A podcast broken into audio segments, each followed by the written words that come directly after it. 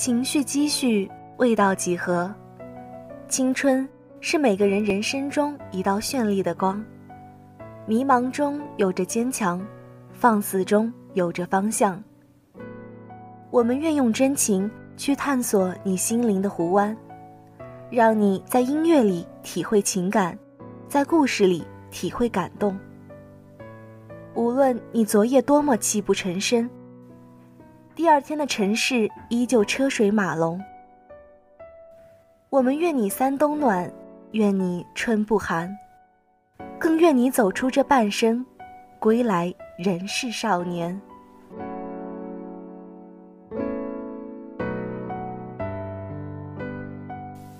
培根曾说过：“对于一个人的评价，不可视其财富身份，更不可视其学问高下。”而是要看其真实的品德，而衡量一个人的品德如何，最简单的标准就是看他在生气时的态度。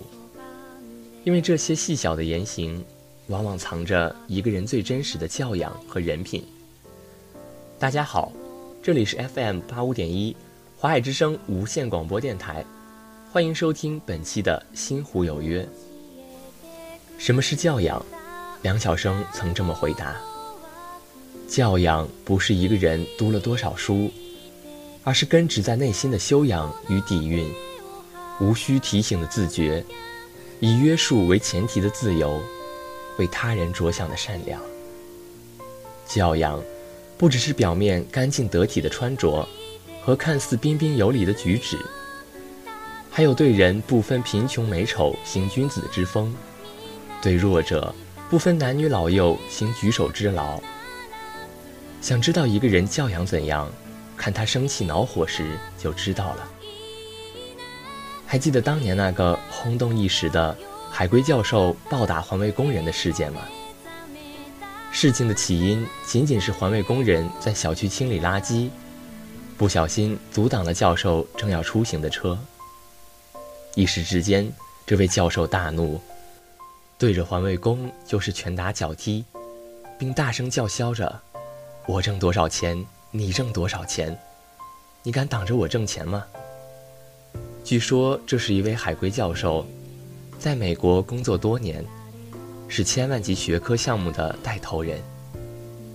但就是这样一位学识渊博的教授，面对每天起早贪黑的环卫女工，一气之下，竟然大打出手以消怒气。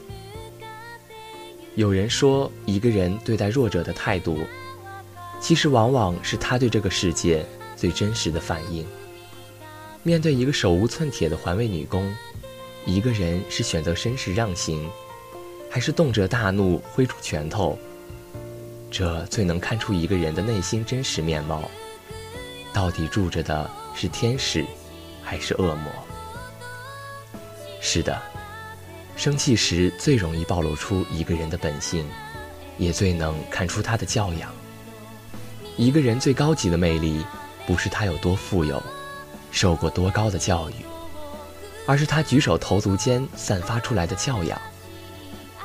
教养，是根植在内心的东西，是日积月累、一点一滴形成的品性，是装不出来的。真正有教养的人，不管生不生气，都能保有基本的素养，控制好自己的脾气和情绪。真正有教养的人，懂得善待他人，永远对这个世界保持谦卑和敬意。国学大师季羡林和臧克家曾遇到这么一件事情。一天，他俩去小饭馆吃饭，隔壁桌坐了一位带着孩子用餐的妈妈。吃了一会儿，女人就将孩子放在了凳子上，自己去洗手间了。结果孩子不小心从凳子上摔了下来，哇哇大哭。心善的季羡林见了，急忙去扶小孩。而孩子的妈妈刚好从厕所出来，见到孩子哭的场景，以为孩子被欺负，就大骂道：“一个大人干嘛欺负小孩？要是我儿子受伤了，我让你吃不了兜着走。”对此，季羡林没有还嘴。而是回到座位上继续吃饭，这时，周围的顾客实在看不下去，指责女人蛮不讲理。是你的孩子自己摔倒了，这位先生好心帮你扶起他，你不问青红皂白就骂人，这样做对吗？女人觉得理亏，自己带着孩子就走了。事后，臧克家问季羡林：“你明明被人误解了，他那样骂你，你为何不还嘴？”季羡林笑笑说：“和他争辩，事情只会越来越严重。他也只是爱子心切，不用太在意。”有人说，一个人在盛怒和利益受损时，最容易看出人品。人品这东西，虽看不见摸不着，但我们却能在日常的生活点滴中真实的感受到。一个人的情绪里藏着最真实的人品和气度。生气则是检验一个人人品的试金石。那些在生气时依旧能为他人着想、给他人体面、保持良好修养的人。人品肯定也不会太差。古言说得好：“穷则独善其身，达则兼济天下。”真正人品好的人都懂得尊重他人，为他人着想。面对别人的过错，他们会设身处地的为他人着想，用最适当的方式沟通，而不是粗暴对抗。人品。是一个人最硬的底牌，是一个人最强的靠山。人这一生，人品好，运气才会好，路自然也会越走越宽。知乎上有这样一个热门话题：为什么了解一个人要看他对陌生人的态度？底下最高赞的回答令人印象特别深刻，因为陌生人和你的利益不相关。对利益相关者的态度取决于智商和情商，对不相关者的态度则取决于素质和修养。对此我深以为然。欧洲著名军事家亚历山大，在一次微服私访的路上不小心迷路了。这时他看到一名军人站在旅店门口，于是他礼貌地向军人问路：“朋友，你能告诉我回城的路吗？”军人叼着大烟，头一歪，高傲地打量了亚历山大一番，然后很是傲慢地回答：“朝右走。”亚历山大又接着微笑问道：“那您能告诉我还有多远吗？”军人扫了亚历山大一眼，一脸不屑地答道：“一公里。”亚历山大抽身道别，刚走几步又停住了。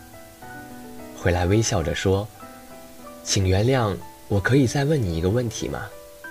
请问您的军衔是什么？”少校。军人高傲的回答。接着，军人摆出对下级说话的高贵神气，问道：“那你又是什么官？”亚历山大让军人猜一下。猜着猜着，军人的态度由蔑视转为谄媚，再转为惶恐。最后发现亚历山大居然就是陛下时，猛跪在地上求原谅。这时亚历山大笑着说：“你没有伤害我，你告诉了我，我还应该谢谢你呢。”对于亚历山大礼貌且伴随微笑的询问，军人一直不耐烦，原因就是觉得对方身份比自己低。反之。高高在上的亚历山大从始至终一直对军人保持着彬彬有礼。俗话说：“生气见人品，日久见人心。”生气最能看清一个人。那些平时看着绅士有礼，但一生气就变脸，面对地位比自己低的人就傲慢相待的人，我们要远离。生气最能考验一个人。有些人即便很生气，也懂得消解自己的情绪，冷静面对问题。他们有着基本的道德和素养，不会嚣张跋扈待人，更不会用武力伤害他人。懂得控制情绪，是一个人最好的教养，也是一个人人品的体现。人这辈子，学会控制情绪，才能控制人生。愿大家都能如古人言：“开口便笑，笑古笑今，凡事付之一笑。”大度能容，容天容地，于人何所不容？往后的日子，遇到任何问题都能从容淡定，不急不缓。遇山开山，遇水架桥，柳暗花明又一村。小时候，我一直以为身边的朋友会永远陪着我，但是现实告诉我，永远不要高估。你和任何人的关系，老张和老李曾经是最铁的兄弟。小时候在食不果腹的年代，老张家里比老李光景好一点儿，所以那时他常常会背着家里人用纸包几块肉带到学校里分给老李吃。老李儿时个头矮小，但凡在学校里受了欺负，老张也会二话不说的挽起袖子。替他出头，一起长大的发小，再加上一直以来他对老李的照顾，所以老张从不怀疑他们的友谊。去年老张的孩子生病缺钱，他很理所当然地开口向老李借了。老李正计划开店，钱备着要当成本，犹犹豫豫，支支吾吾，最后还是拒绝了。老张很失望，他说：“几十年的感情，关键时还怎么就指望不上了呢？”倒是老张的妻子看得明白，只是淡淡的一句：“不要高估你和任何人的关系。”把老张的心击得落花流水。中国有句古话：“情深不寿，惠及必伤。”感情里一旦投入过多。最后只会让自己受伤。在电影《霸王别姬》里，有一幕是，当程蝶衣知道自己一直视作知己的小楼要娶菊仙时，他抓住对方的衣领，泪流满面地追问道：“不是说好要唱一辈子的戏吗？”对于一个渴望寻茶淡饭、妻小天年的男子来说，唱戏从来只是谋生。在乱世中。小楼可以为生存抛弃尊严，可以为求自保告发蝶衣，甚至不惜与爱人菊仙划清界限。小楼做不了程蝶衣的知己，也断然给不了他天长地久。程蝶衣高估了小楼的感情，最后深陷哀伤，自我放逐。菊仙也高估了爱情，最后绝望的以自缢的方式香消玉殒。自古以来，太重感情的人更容易被感情所伤。但是，生命来来往往，人情冷暖，人心复杂，没有谁真的离不开谁，也难有哪一份感情会至死不渝。太过高估你和别人的感情，只会一次次把伤害的权利赋予对方。终于有一天，当人性的冷漠、自私。暴露出来时，你只会一次次遍体鳞伤。最稳定的关系就是没关系。与其总想抓住，不如撒手放开。是你的跑不掉，要走的留不了。不可避免的，有些人就是只是在你生命中走个过场，看淡人来人往，接纳人情冷暖，不再伤春悲秋，这样。你就会好过很多，所以年龄越长，你越是要学会克制自己无处安放的孤独感，不再高估人和人的感情，不刻意的去追求某段关系，不强求，不捆绑，不执着，不自哀自怨，聚散随缘，要冷静，要真诚，要通透，要豁达乐观，看人聚人散。就像我翻开刘瑜的《送你一颗子弹》时，曾在里面看到的一句话：“那些与你毫无关系的人，就是毫无关系的；从第一天开始，其实你就知道，就算笑得甜甜蜜蜜，就算你努力经营这段关系，而那些与你有关的，就是与你有关的，逃也逃不掉的。就算你们只见过三次，三年才搭理一次，就算是你们隔着十万八千里，有些人注定是你生命里的癌症，而有些人只是一个喷嚏而已。人生的聚散本是常态，如若你要走，我何苦强留？生活中有些失望是不可避免的，但大部分的失望都是因为我们高估了自己。首当其冲是高估了我们和别人的关系，高估了自己在别人心中的位置，所以才会渴望依赖，渴望被爱。对他们的背离难以释怀，失望爱人没有按你要的方式爱你，失望多年的朋友关键时候怎么那么势利，失望自己真诚以待的年轻人怎么就不知感恩。失望有血缘的亲戚，怎么那么经不住利益考验，一碰钱就疏离？但是这世间，根本没有什么理所应当，只怪自己太想当然，太被感情左右自己的情绪，倒不如学着过好自己的生活。当一个人离开你时，无需过于伤心，你要明白，每个人只能陪你一段路。你自己才是陪自己走到底的那个人。成年人的世界，你总要学会一个人走，一个人承受所有。如果有人让你失望，希望那可以是你生活中一记响亮耳光，告诉你，不要高估自己和任何一个人的关系，要亲疏随缘，爱恨随意。人与人相处最好的心态莫过于：你来，风雨多大，我都去接你；你走，我便不送了；你爱，我便奉陪到底；若不，我便当你从没来过。送你一封信，趁着瘴气未起，戾气未生，趁着尚未固化，尚未封闭，趁着尚有尚可平视的眼睛。嗨，你好。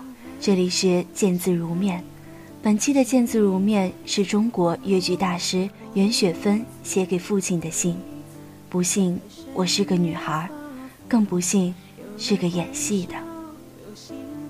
爸爸，您说会回来的，怎么一去好几年，到现在连音讯都没有？您在异乡客地一切都好吗？家里祖母。妈妈、叔叔、妹妹跟我都记挂着您，爸。我记得您出门那年，我正在沦陷的孤岛演戏，那时候交通断绝，骨肉远隔。那天接着来信，爸说要出国去了，叫我回家送行。我虽然吐血病着，恨不得一步就到了家，看看五年不见的爸可是那时节不由你心急，手续真麻烦，要打通行证，还要市民证，再要旅行证、回乡证，带了许多证还不能安全。我同宝香姐姐走的是小路，受尽了惊吓，总算回到了别离五年的家。一看见爸妈，纵有千言万语，也都变成了眼泪。爸与我边哭边说。去年本当预备到英国去，谁知道想尽办法打电报给你，听说路上很危险，你又不能回来。唉，这是战争害我们的，不知道几时才能太平，所以我一直等着。今天你真的回来了，总算被我等到了。一家人团聚几天，我就要动身走了。心里虽有许多话要跟爸爸说，但悲欢之中，又无从说起。我问爸爸：“我从上海回来，路上困难重重。假如你要出国去，不知要怎么样呢？”爸说：“我去的地方是真正的和平区，没有战争，不要吃户口米，是最安全的地方，什么证也不要。我听了很奇怪，有这样的好地方，为什么爸一个人去，不带我去呢？您不说原因，只对我笑。过了几天，爸，您就动身去了。您说会回来的，会写信给我的。可是直到现在，怎么一点消息都没有？爸，您出门后不多几日，祖父因您单身出门不放心，他也找您去了。他老人家也在您那里吗？好吗？我们都很牵记着。爸，您出门的当年，我就回到上海演戏了。这时候我跳出了科班，另组剧团。新越剧就在那时诞生，分幕、装置、灯光、化妆、服装等新的方式，都在这时候渗入我们的演出。起初演员们不习惯学戏排戏，似乎这是多此一举。观众倒是接收了，可是同行不赞成新的，喜欢保守旧的，用种种不同的方式向我们袭击。虽然给我们很多阻碍，我们还是低着头工作。这样一年半，一切都在进步中。同时，我自己肺病里的细菌从左肺进展到右肺，这也算进步了吧？妈天天哭着要我回乡休养几个月再说。那是民国萨三年三月间。我的身体实在不能支持，只得跟随妈回乡。我想，祖父是有肺病的，爸也是有肺病的，这份传家之宝一定要传给我，我也只好照单全收。爸，您与祖父在英国医院里养病，要多少钱一天？肺病特效药有吗？我相信。你们那住的地方一定很舒服，药也便宜，不会有什么黑市，不会闹防荒。要不然，你们应该早就逃回来了。爸，我在乡下，医生药都没有，只好每天晒晒太阳，在菜园里拔拔青草，看看成群蚂蚁搬家。乡下空气虽好，可惜环境太恶劣。有许多人仗着日本鬼子的势力，凶狠强横，忘记了自己还是中国人，专门欺侮国人，常常借了名义来强迫我演戏。那时节，我的病非但不能轻，反而加重了许多。想想这边是那边好，到了那边还是这边好，真是到处一样。我只好再回到上海，各方面又来接洽登台。一答应登台，根本就没有功夫医病了。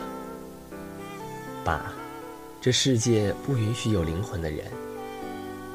假使你自身清白，站在自己岗位上挣扎。人家会说你固执、骄傲，唉，自然会有各种麻烦来找你。不幸我是个女孩，更不幸是个演戏的。只要你是个女演员，他们对付你的方式更多。在中国演戏的不是艺术家，每一个人都知道，叫戏子。没有保障的戏子，谁都可以来欺侮你，甚至造了种种谣言来攻击你。你若开开口，就做几本书，写几篇莫名其妙的文章来破坏你。你若不开口，看的人还以为你真是默认了。你若再开口，就会把你打入深渊大海，永世不得翻身。爸。我的性格比从前坚强的多了，这是时代给我的转变，是这个社会给我的磨练。的确，我得着的您应该高兴，我损失的，您也不要难过。每一桩事都要有收获，一定有损失的。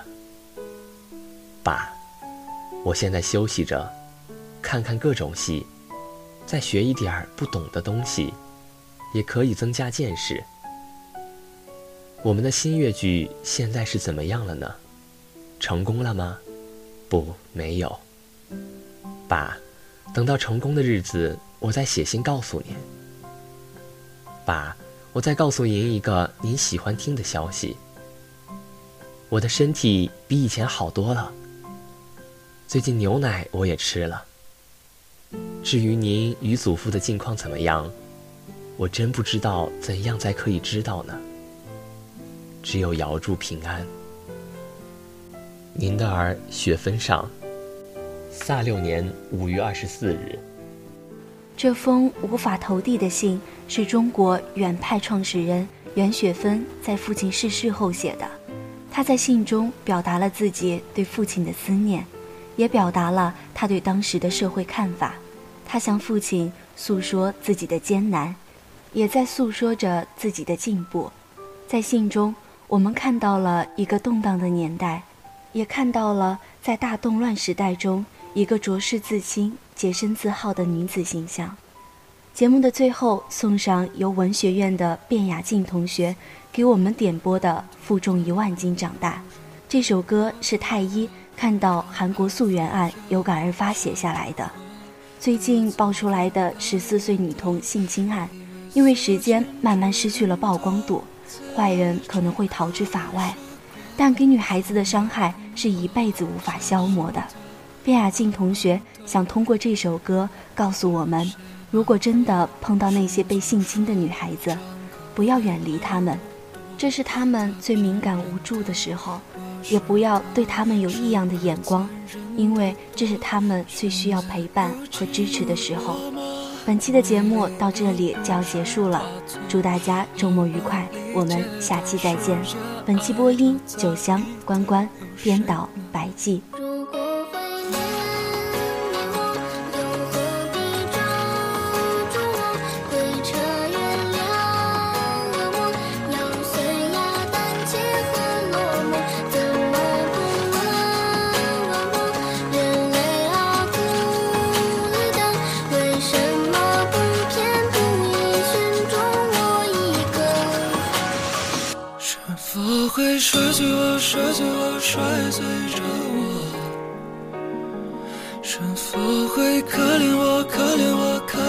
着我？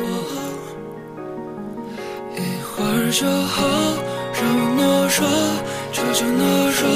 好不容易钻破蛋壳，却看见更黑暗的着